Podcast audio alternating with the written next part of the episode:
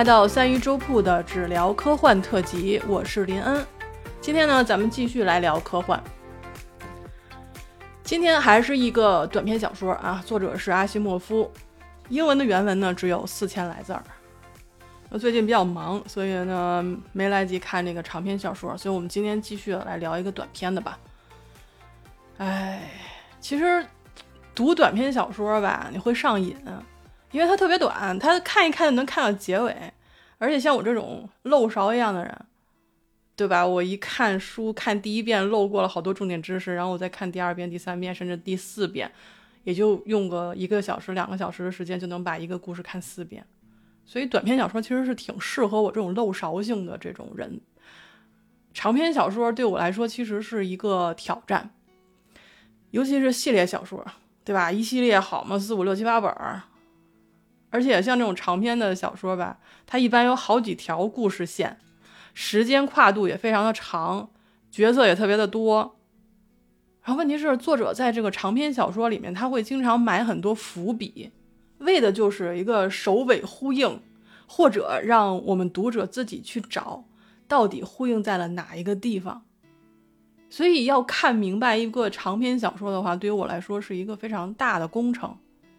你就比如说之前我们聊的《三体》系列，咱们做了九集，啊，用主要人物把三本书串了一下，连看带分析再录节目，这一系列节目做了三个月，就是主要人物里面啊其实还缺少了几位，比如说史强、云天明、汪淼，我都没有聊，而且其实还有一些内容我是想做，但是没有来及做的。看的时候的笔记已经出来了，就是没有腾出时间来搞啊。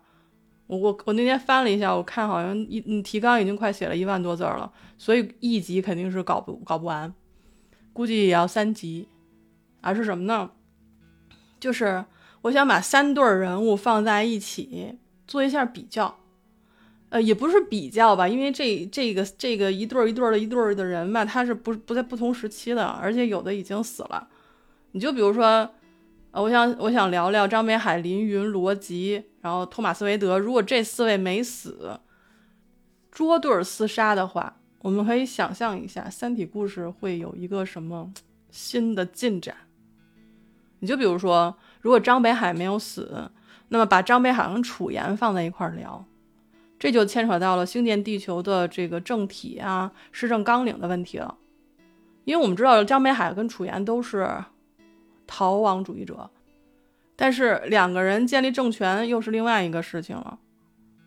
因为我们知道，任何一个群体和组织在提升内部动员效率、应对外部竞争的过程当中，一定会走向集权，会形成一个专制主义的等级控制。但是我们知道，张北海是非常反对的，非常反对这个专制的嘛。所以，如果楚岩跟张北海有分歧呢？这就值得聊一聊了。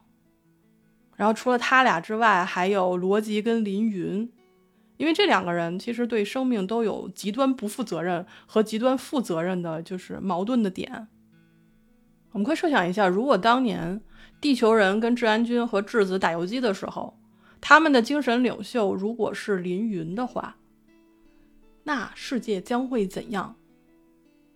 对吧？还有另外一对，就是托马斯·韦德跟云天明。那这个我们就先不细说了，就先挖个坑，先给自己挖个坑，就是能不能把这个坑填上呢？就要等三月份，看看我们三月份受的刺激大不大。因为大家知道网飞的《三体》三月份要上线了嘛，对吧？其实我还是挺期待的，因为咱们改编的《三体》第一部是抠书式的改编，那他们呢是颠覆式的改编，对吧？汪淼已经变成了五个人。其实对于书粉来说，这是一种刺激啊，不管是哪种刺激啊，是好的还是不好的，我们都得受着。因为改编就是第二次创作嘛，所以如果我受了他的刺激，能够把之前看的小说再一次进行梳理，那么其实对我来说是我是很期待的。所以说，如果你喜欢《三体》系列小说啊，还没有听咱们之前的系列节目，可以考虑听一下。其实我讲的还行。那我也呢，希望能够通过我的节目，可以认识更多的三体粉儿，然后大家可以等到三月份的时候，然后我们可以坐在一块儿聊一聊啊。那将是我们的盛宴，不对。当然了，也有可能是一种刺激啊，强刺激。那我们就期待吧，好吧。呃，书归正传，我们今天还是要来聊一个阿西莫夫的短篇小说。那这篇短篇小说呢，它是跟提问题有关系的。那这个就是阿西莫夫自己说的，他最喜欢的自己的作品叫做《最后的问题》（The Last Question）。啊，顺便提一下吧，就是说他既然有一个最喜欢的作品，那肯定还有第二、第三，对吧？他自己也说了，他最喜欢的作品有三个啊，排名我们可以聊一下，就是第三名啊是《丑陋的小男孩》啊，大家感兴趣的话可以去看一下啊。他这个呢是说主角是一个女护士，她负责照顾一个通过时间时空转移捕获的四万年前的尼安特德的孩子。那尼安特德人呢其实是就是已经灭绝了嘛。他们在四万年前依然还生活在欧洲，这个是属于早期智人的物种或者是亚种。那我们可以想象一下，说如果真的有一个机器或者有一种技术，可以在历史当中的任何一个时刻去捕获一个生物样本或者矿石或者是人，那问题来了，就是如果我们真的有这个技术的话，在历史当中你想捕获谁？朋友们？大家可以想一想。那这个是。阿西莫夫喜欢的第三名啊，喜欢自己的小说第三名。那排在第二名的呢，叫做《两百岁的人》，或者呢叫做《变人》，或者成人吧。就是他其实这个小说在一九九九年已经拍成电影了啊，叫做《机械管家》啊，机器管家。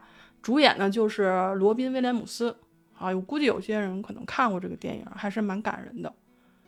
他这个故事呢，说的就是一个机器人，他想成人。但是要成为人呢，他必须要去争取自由和人权，他需要躯体，需要能呼吸和进食，甚至到最后他需要拥有死亡。那么整部小说呢，就是你在面对人类的傲慢，一个机器人抗争了两百年，而且他胜利了。这个就是第二本。那第一名的呢，就是最后的问题，就是今天我们要聊的故事。那这本小说其实没有变人和丑陋的小男孩那么催泪，但是你看到最后的时候，你会想说：“哇，不是哇一声哭出来，是哇！阿西莫夫，你可真敢写啊！”我当时真的是有一点震撼的。那么这个故事呢，它是写于一九五六年啊，我现在估计很多人那个年份，我们的听众好多人还没有出生啊，估计大部分都没有出生。那在那一年呢，啊，美国有一个标志性的事件，就是在一九五六年的时候，达特茅斯学院的人工智能夏季研讨会上，他们正式使用了人工智能这个术语，就是 artificial intelligence，就是 AI。那么 AI 这个词呢，在一九五六年诞生了，它标志着人工智能学科的诞生。那在那一年，我们刚刚开始研究 AI。刚开始讨论 AI，那么计算机呢，还是体积巨大的那种大家伙。那个时候是没有网络的，因为全球互联网的鼻祖阿帕网也要等到十三年之后的1969年才开始正正式投入运行。那距离我们真正的有一个冲击人类世界的 AI 出现，就是 ChatGPT 4.0，还要等六十六年。那么就是在这一年，阿西莫夫写了一个短篇小说，他的故事当中跨越的时间非常的长，他跨越了一千亿年，并且在这一千亿年当中，他写了六个不同的年代，而在不同的年代当中，人类向计算机问了六次问题，他们都是不约而同的问了同一个问题。那就是如何才能把宇宙中的熵含量大大的降低？这个问题哈，这个啥问题啊？我当时一看的时候，我想啊，啥是熵？为啥要降低它？这玩意儿跟宇宙有啥关系啊？所以我去查了一下啊，我就尽我所能，我看能不能把这个给梳理清楚。因为你不梳理这个故事，它进行不下去。其实“熵”这个词，我们也不能说经常听到，但是我们应该都听说过。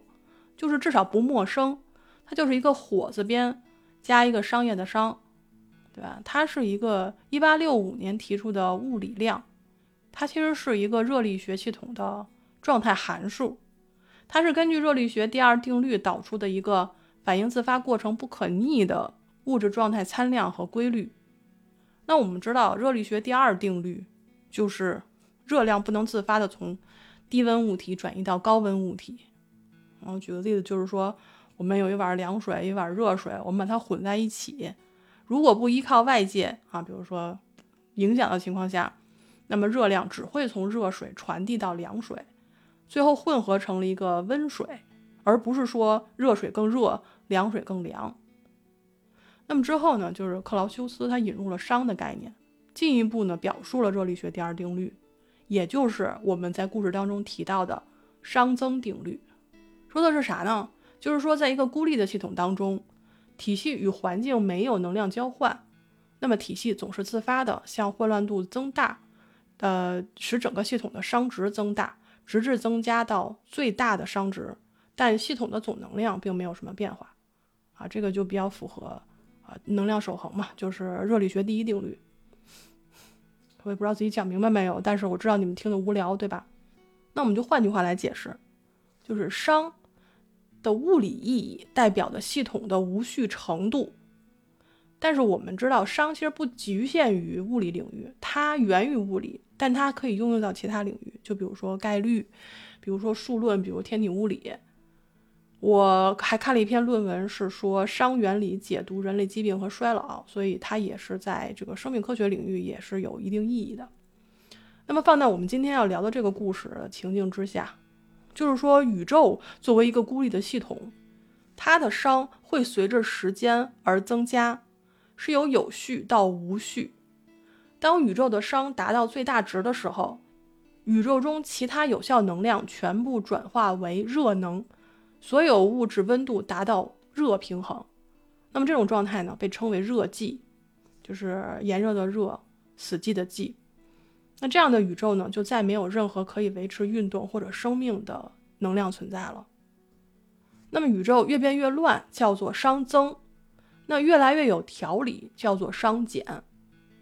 那不幸的是，熵的变化方向或者说趋势，只能是不可逆的熵增，就是从有序向无序发展。只有熵增，没有熵减，而且没有例外。只不过就是熵增的这个速率有所不同而已。那么一言以蔽之，就是宇宙必然从有序走向无序，终有一死。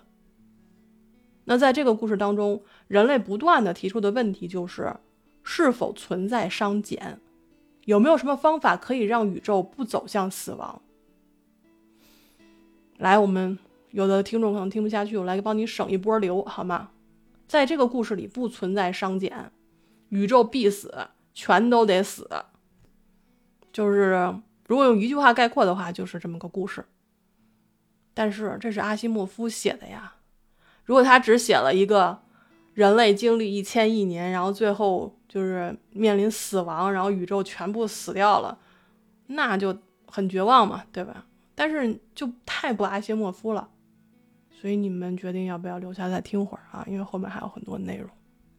因为阿西莫夫用了四千字儿，跨越了一千亿年，它涵盖了有三条故事线：一条是人类发展，一条是宇宙开发，一条是计算机的进化，还分了六个阶段来给你讲这个故事。那你看看啊，对吧？我们听一会儿再走啊。那咱们就一个一个来说。第一阶段其实是整个故事当中唯一有一个具体纪年的，就是时间点的阶段，说的是二零六一年。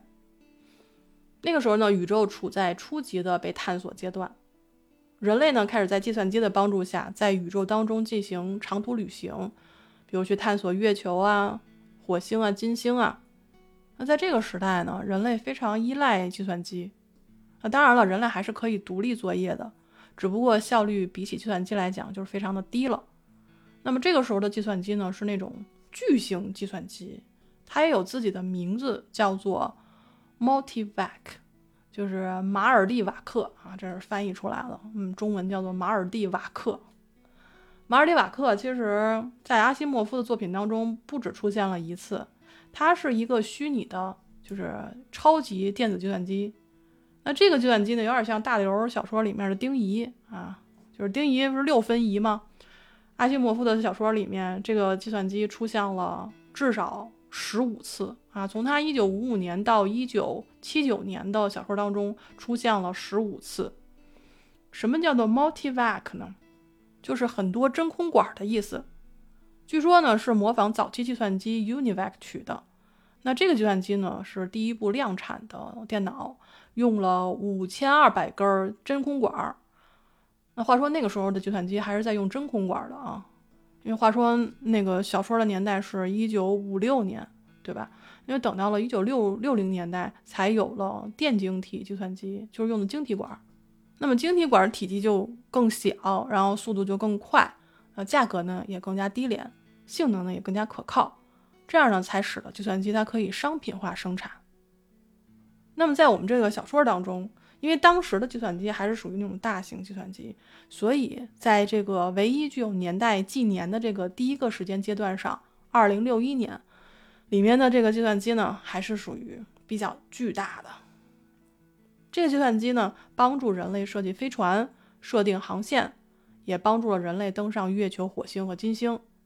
但是人类它不会止步于此，它需要继续发展，继续去探索太空。那么地球本身的资源和能源就没有办法支持了，因为当时用的是煤炭和铀裂变。所以呢，当时的这个计算机——超级计算机 Multivac，它就开始自行学习，并且思考。啊，这就是 AI 了嘛，人工智能出现了，对吧？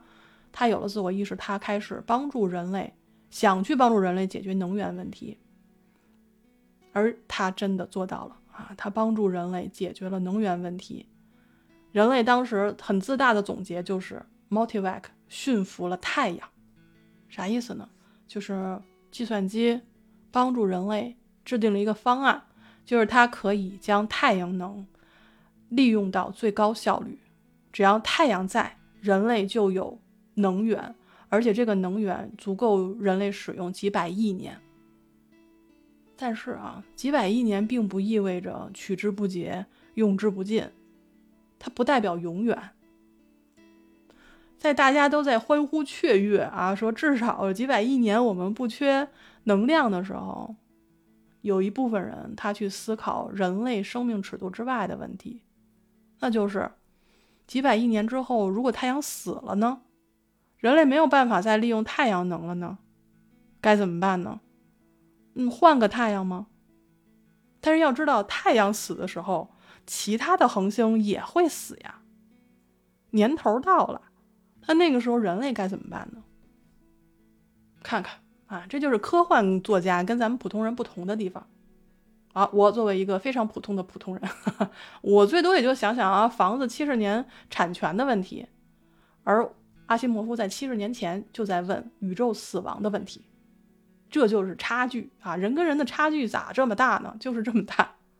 那在故事当中，阿西莫夫是通过了啊两位计算机的照料者，其实这俩就是给巨型计算机打下手混日子的两个人。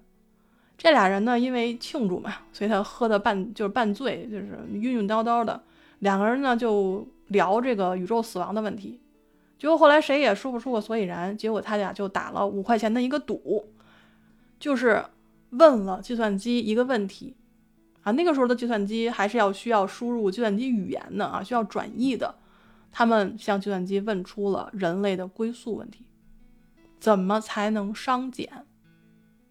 那 Multivac 啊，接收到了这个问题之后，差点死机啊，因为他处理不了这个问题。他最后只给出了一个答案，就是数据不足，没有办法给出有意义的答案。那那个问问题那俩哥们儿呢，其实是是喝多了问的，问完了，哎，一看没有结果，就算了，回去睡觉了。但是没成想，他俩第二天把这事儿忘了，但是 Multivac 没有忘。他在之后的时间当中，即便是没有人提起这个问题的时候，他依旧在收集数据。计算机经历了一代又一代的更新，这个问题可能不是人类向计算机提出的第一个问题，但是这个问题确实成了人类最后的问题。那么在这一段的时空当中，我们说了，这是唯一提出了一个准确时间点的时代。它是给出了两个确切的时间点，一个是二零六一年的五月十四日，这一天，Multivac 实现了太阳能的直接呃存储、转化和行星级规模的利用。七天后，二零六一年的五月二十一号，人类向计算机问出了熵减的问题。那么这里需要大家注意一下，为什么作者要给出两个确切的时间点？七天，因为两个时间相隔七天，这里其实是一个伏笔，它呼应了最后的最后，计算机终于解决了熵减的问题。那么这里我们先按下不表，我们到最后的时候再说。那离开了二零六一年，我们进入了第二个阶段，也就是一千年后啊。时间飞逝啊，那 time flies，一下就一千多年。宇宙当中已经开始了超空间飞行。那么人类在那个时代啊，就在这个时代，一千年后的这个时代的超级计算机的帮助之下，已经开始实现星际移民。为啥要移民呢？咱们就是说，二零六一年虽然解决了能源问题，但是没有解解决人口过剩的问题。地球人口基数大，它又一直升。地球肯定是住不下，所以必须要去找别的星球居住。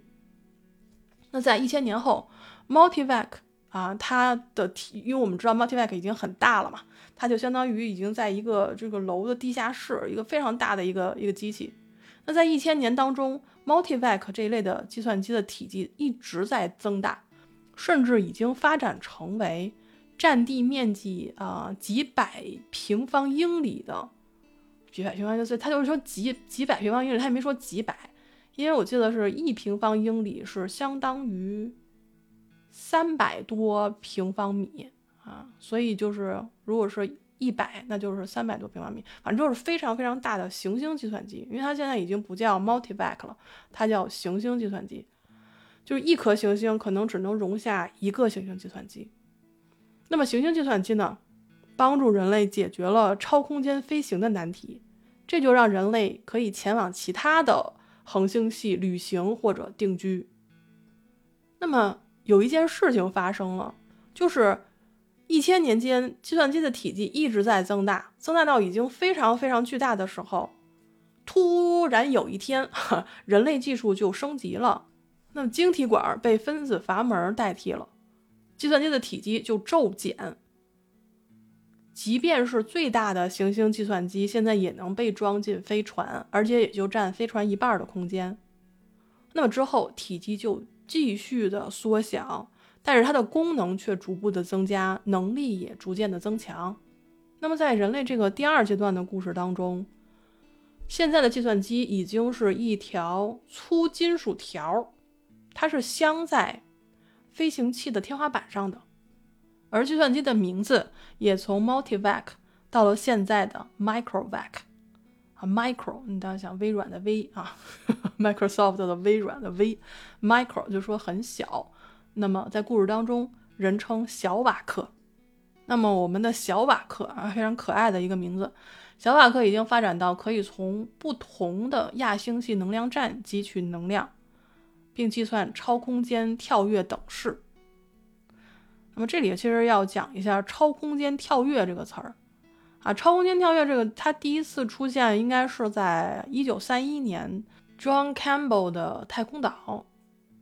那么阿西莫夫他也用超空间这个概念，但是好像是用在基地系列里面。那我们今年呢有望啊，去聊一聊基地系列，到时候我们再去聊它这个超空间跳跃的问题。那么，据说在小说当中，其实超空间它其实是可以想象成为一个非空间、非时间、非物质、非能量，就是什么都不是的一个东西。那么人们呢，可以在相邻时间之间的间隔内穿越啊，它可以穿越银河系的这种长度。其实我是觉得超空间飞行和曲率飞行有点类似，都是超光速飞行，但是这俩呢又有非常大的不同。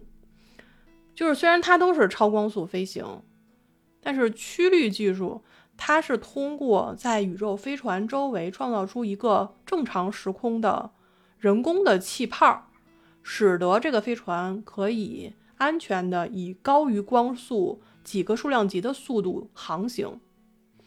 但是超空间引擎呢，它其实是创造了一个足够大的磁场或者重力场，那么身处其间的这个物体，比如说太空船。它就可以进入另一个不同的，就是多维空间。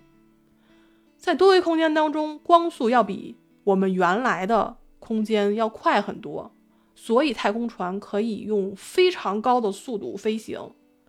那当你的飞船这个飞行结束之后，你可以关掉这个引擎制造出来的磁场，那么太空船又将重新返回到我们所处的三维空间。也就是说。超空间引擎和曲率引擎最大的区别就是，超空间引擎是可以在超空间当中航行，可以达到零耗时，就是瞬间到达。但是曲率飞行呢，它是在原有空间之内，它没有办法进行两点之间的瞬间移动。啊，这个是我的理解啊。如果你有不同意见的话，你可以在。评论区来教育我一下啊，让我能明白明白。那么在我们今天要聊的这个故事当中啊，到这个时代，那个问题又被问出来了。谁问的呢？他是一个正在进行星际移民的四口之家，就是那个时代的人类还是以家庭为单位的。他们呢离开地球，前往 X 二三生活。就是那颗星球呢，已经有超过一百万的移民了，但是再有两代人的时间，这个星球就会人满为患，他们就必须再找下一个可以聚居的星球。在这个四口之家当中的妈妈啊，觉得人类可能就这样永远的进行移民下去了啊，因为一个住满了就要找另外一个嘛。但是爸爸又说说不会永远的，所以他们又聊起了熵增这个问题。宇宙都没有永远，你们人类哪哪去永远移民呢？对吧？就总有一天，比如几百亿年之后，宇宙就会死去。就我夫妻俩人在这聊，让旁边俩小孩听见了，把小孩给吓哭了啊！说那世界太恐怖了，对吧？所以孩子们就哭着说让爸爸去问计算机小瓦克。那爸爸也没辙了啊！妈妈说你赶紧去问吧，这孩子哭呢，对吧？那爸爸就问了。小瓦克的答案啊，他是打印在了一张纸上。那爸爸呢，看了一眼，他并没有把真正的答案告诉孩子们，他是骗孩子们说啊，不用担心，小瓦克说他会照顾好一切的。但事实上，真正的答案是，数据不足，无法给出有意义的答案啊，跟二零六一年的时候是一样的。那我们可以看出，二零六一年的时候。嗯，成人们还是在思考熵增的问题的，就是还是在为宇宙死亡而担忧人类的前途。但是在一千年之后，成人们好像并不上心这个事儿了，因为他们要担心的是怎么能活下去，要进行星际移民。反而是孩子们对于死亡依旧还是抱有一些敬畏之心的。那在这之后，故事瞬间呃进入了下一个时代。就到了两万年后，twenty thousand years later 啊，第一个跳跃还是一千年，那么第二个跳跃就是两万年。那么这个时候呢，是两位科学家正在一艘飞船上对银河系的人口增长进行评估。以现在人口的增长速度，再过五年，银河系就会被填满。两万年后的人类。啊，它跟我们真的已经有很大区别了，他们的寿命已经延长了很多，因为这两位科学家啊，看上去像二十多岁，其实一个二百二十三岁，一个未满两百岁，就两百岁，在那个时代也还算是年轻人，而且真的是个头又高，身材又完美。我想着说，两万年后应该就没有什么身材焦虑、外貌焦虑、什么年龄焦虑了，啊，就跟那个《美丽新世界》的那个阿尔法那似的，嗯，那时候的人类已经不需要分娩了，他们就是在基因技术之下来个倒瓶儿，人就出生了，而且所有人的基因都是按照他之后的社会等级进行调整的。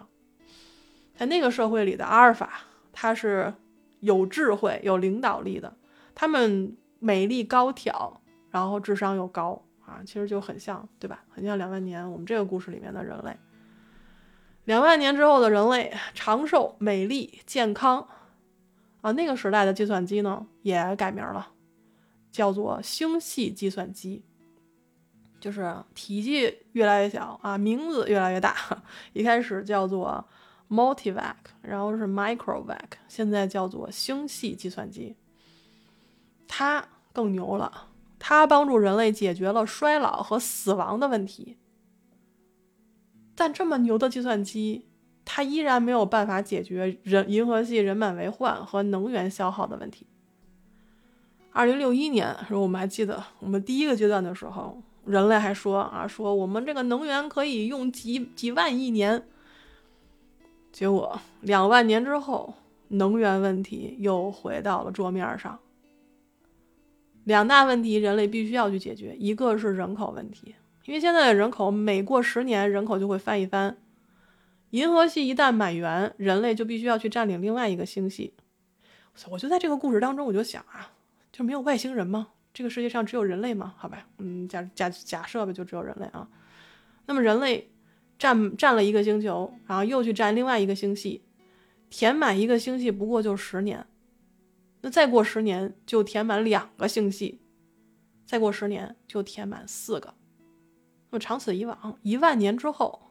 人类已知的宇宙就已经满了，都别等几几几万亿年了，就是这这这这这这这三万年，对吧？三万年之后宇宙就满了，而且将一个星系的人口搬运到一个新的星系，需要不断的消耗恒星能量，这就是能量问题又回来了，因为你要用的能量比以前要大很多，你消耗完了能量，那么就是宇宙的尽头，都得死。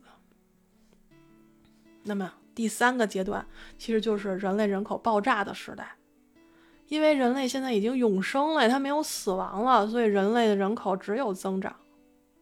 就让我想象说，人类就像病毒一样，哈，从一个星系到另外一个星系。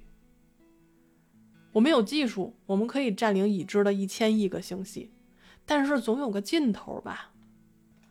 人类现在对于能量的需求是以几何级数增长的。它已经超过了人口增长的速度。那么，即便是人类掌握了利用太阳能，对吧？但是太阳只是在太阳系了，你到其他的星系，你还是需要去利用恒星能量的。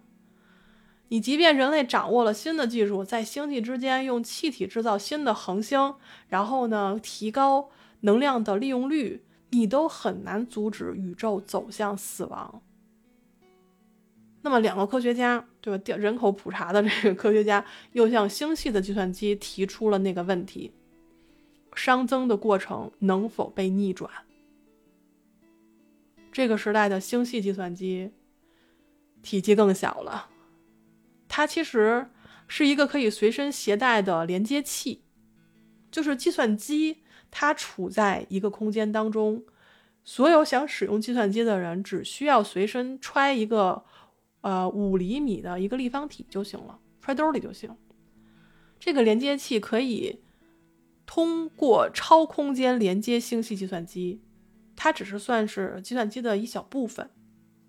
那么现在超空间的计算机，它的直径大概是三百多米左右，自己有自己的一个小世界，那么人类是看不见的。那书里是这样写的，它啊就是星系计算机。坐落在一个自己的小世界，如蛛网般的能量束支撑着物质，在其中涌动的亚介子流取代了古老笨拙的分子阀门。不过，尽管是亚以太结构，星系计算机的直径仍然超过了一千英尺。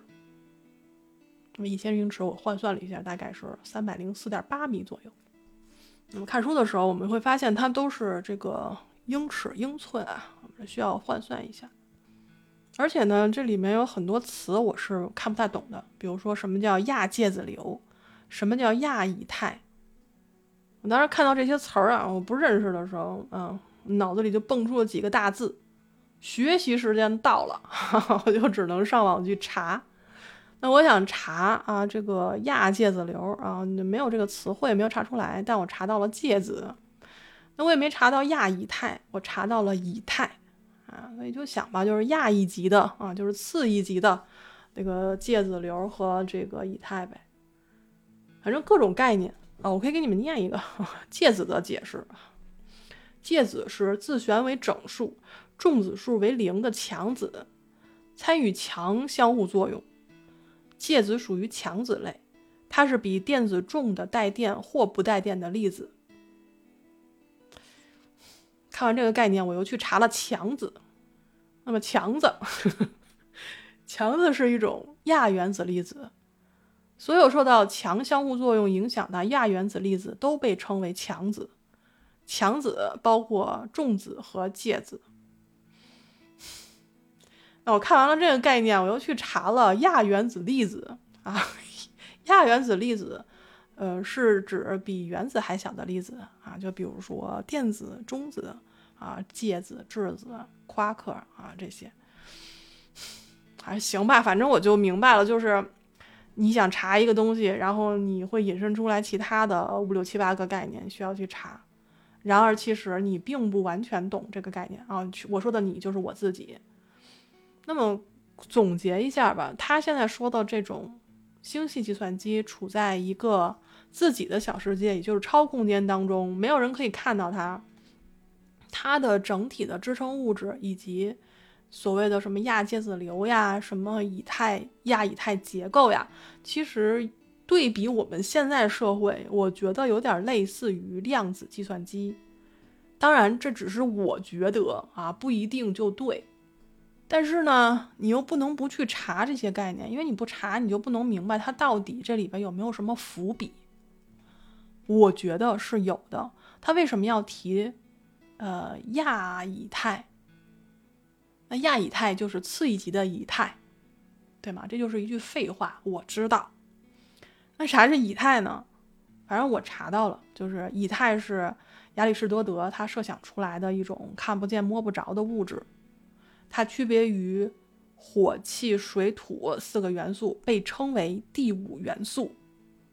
啊，第五元素我熟呀，电影你们看过没？就是那个第五元素，就是那个四个石头凑齐了，然后可以跟第五元素一起驱赶恶魔的那个电影。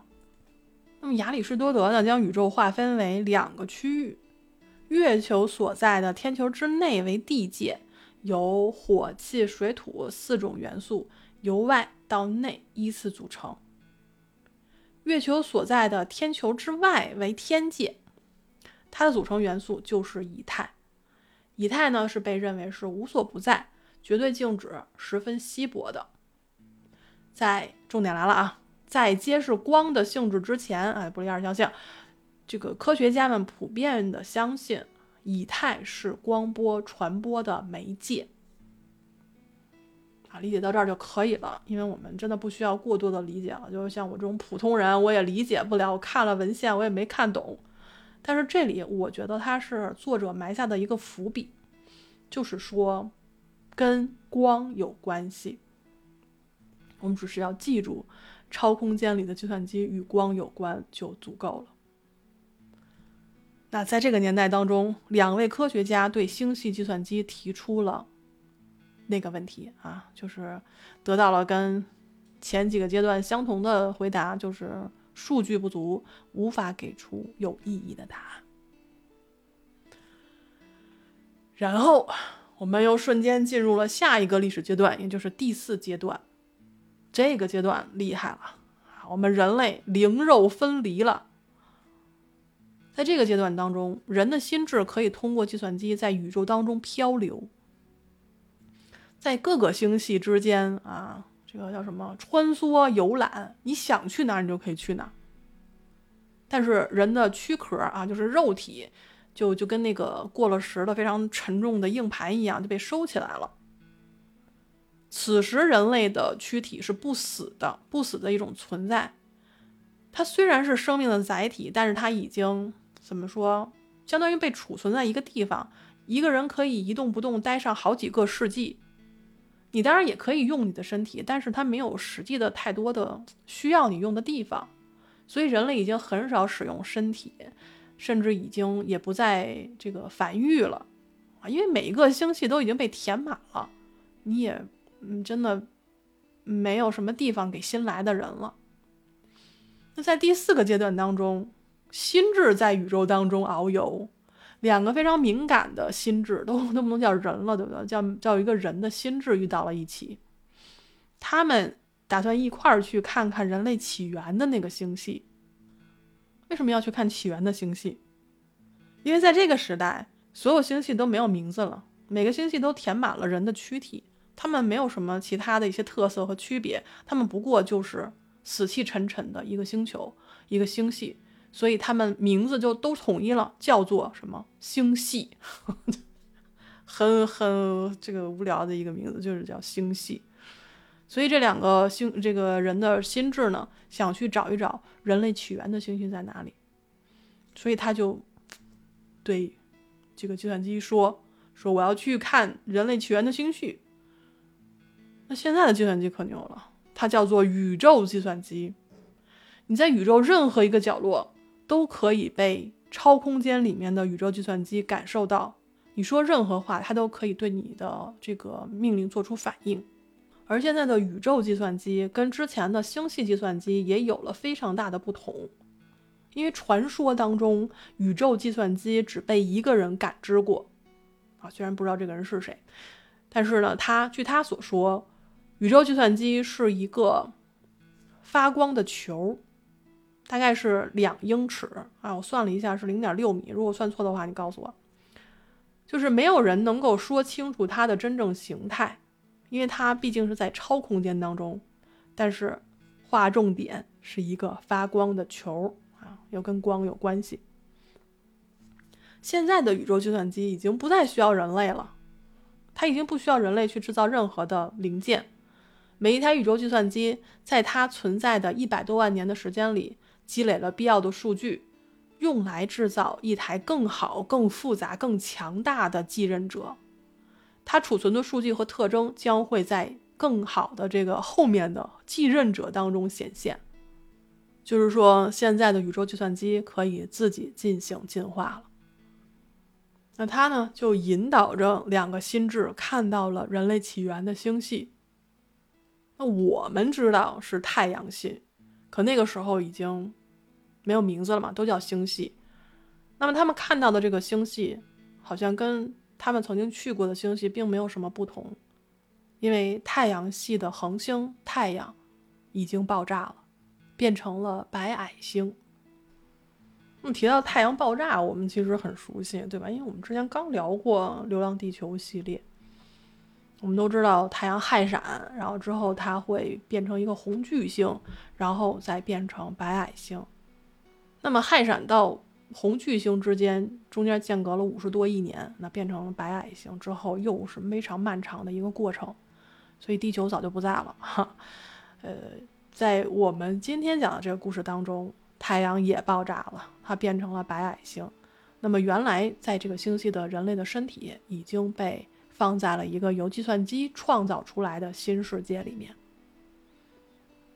那我们现在知道了。现在的宇宙计算机，它是一个跟光有关系、会发光的球，而且它可以自己进行进化，它还可以创造出新的世界。你就说牛不牛哈？但是啊，人类的历史其实还是有点悲惨的，因为它的起源的恒星已经死亡了，那么人类也就还剩下几十亿年的时间，整个宇宙就会死亡。所以。啊，这两个心智问出了那个问题：怎么才能逆转熵增？那么宇宙计算机回答了：数据不足，无法给出有意义的答案。那故事进行到这里，人类、计算机还有宇宙开发，又已经经历了四个阶段。那我们知道，人类从我们现在这样事儿的啊，到了宇宙移民，到了不老不死，到了灵肉分离。那计算机这条故事线呢，从 multivac 到 microvac 到星系计算机到宇宙计算机啊，也经历了四个阶段。那么宇宙开发从星际长途旅行到星系移民，到现在人类开始占领宇宙的每一个角落。那么终于，故事进行到了最后的两个阶段。这个时候，人从精神上只有一个了，他由。万亿亿亿亿个啊不老的身体组成，每个身体都有自己的地方，每个身体都在安静的休息，不会受到岁月的摧残。每个身体都由完美的机器人无微不至的照顾着，机器人也不会腐朽，而所有身体的心智都自由的相互融合了，难以一一分辨。这时候的世界上只剩下了一个人的意识，这个意识与大宇宙计算机在对话。他说：“宇宙快死了，熵增可以逆转吗？”答案我们都知道，对吧？数据不足，无法给出有意义的答案。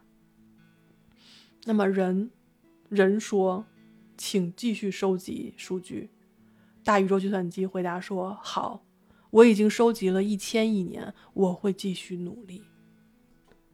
那在此之后，十万亿年，宇宙燃烧了十万亿年，最终变成了一片黑暗，恒星和星系都死了，人类的躯体已经失去了心智身份，人类最后的意识整体啊，它其实是一个通过无数个人思想结合而创造的一个意识整体。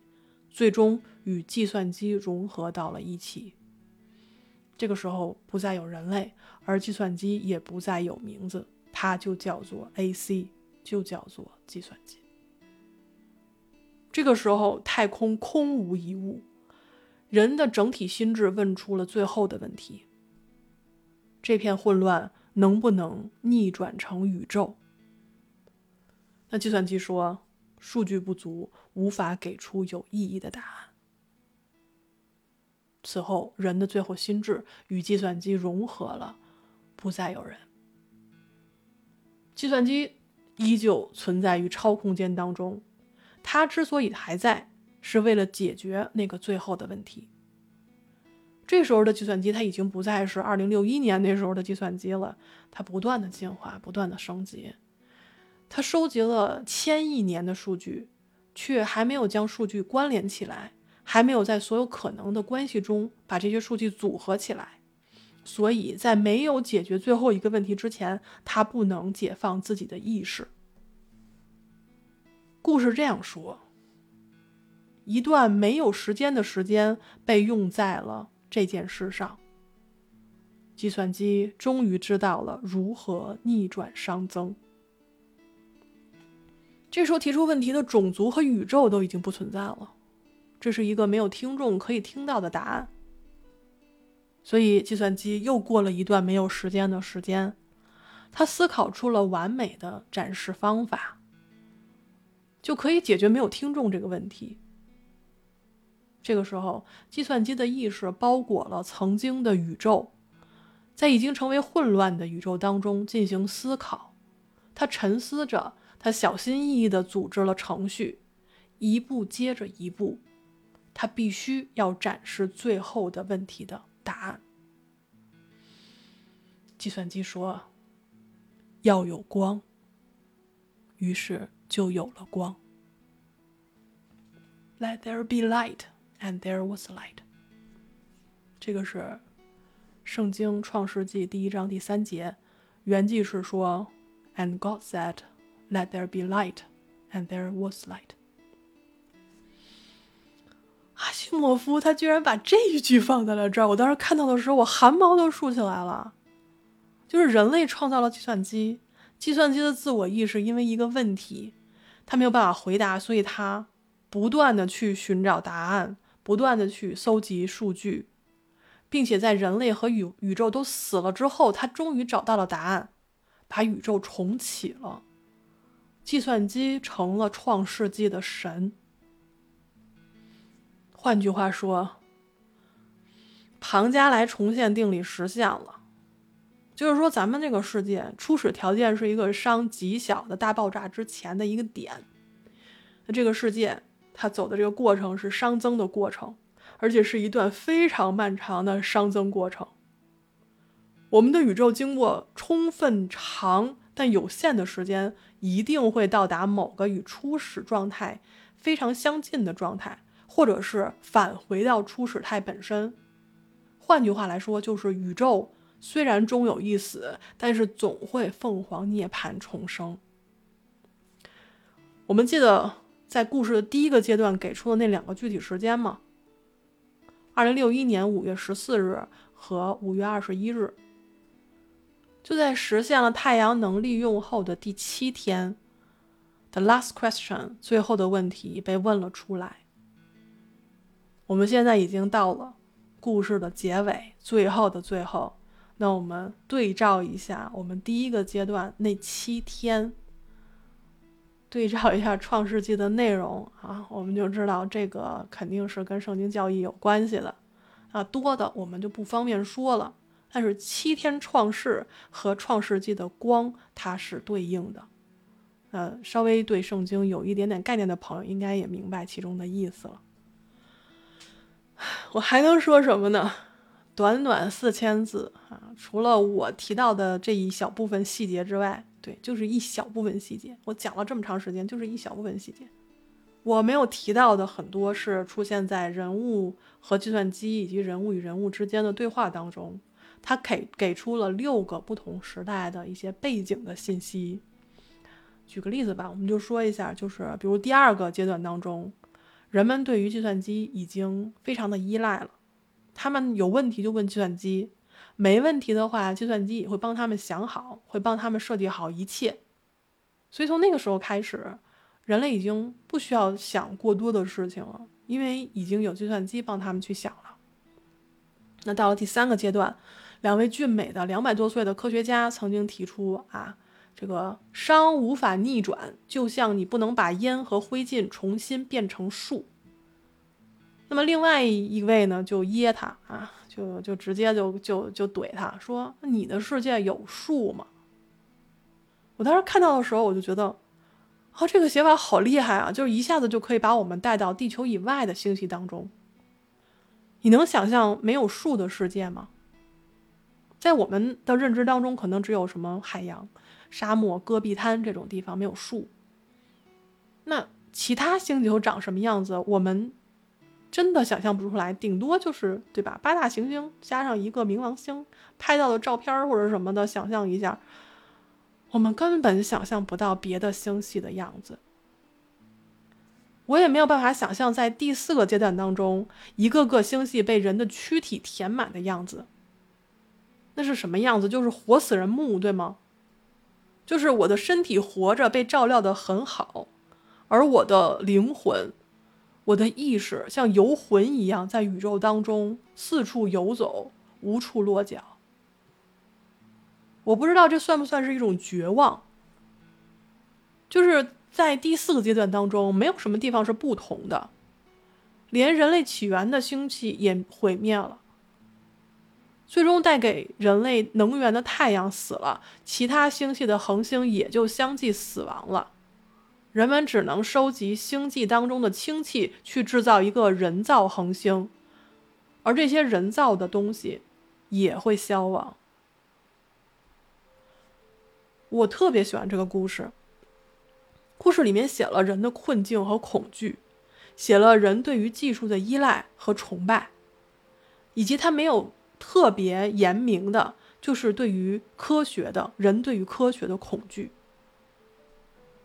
我看有的书评说啊，说这故事写的也不咋地，但是也有人说啊，这个故事太厉害了，就像我这种。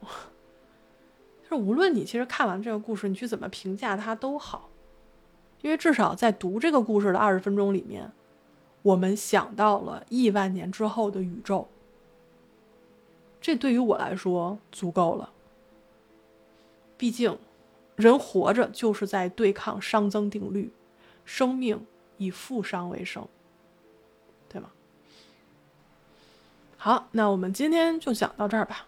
如果你对这个故事有什么想说的，可以在评论区里留言。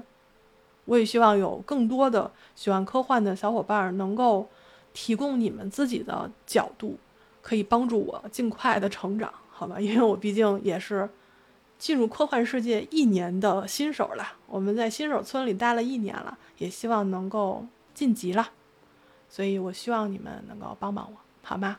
嗯，提供一些更新的思路，大家可以一起讨论一下。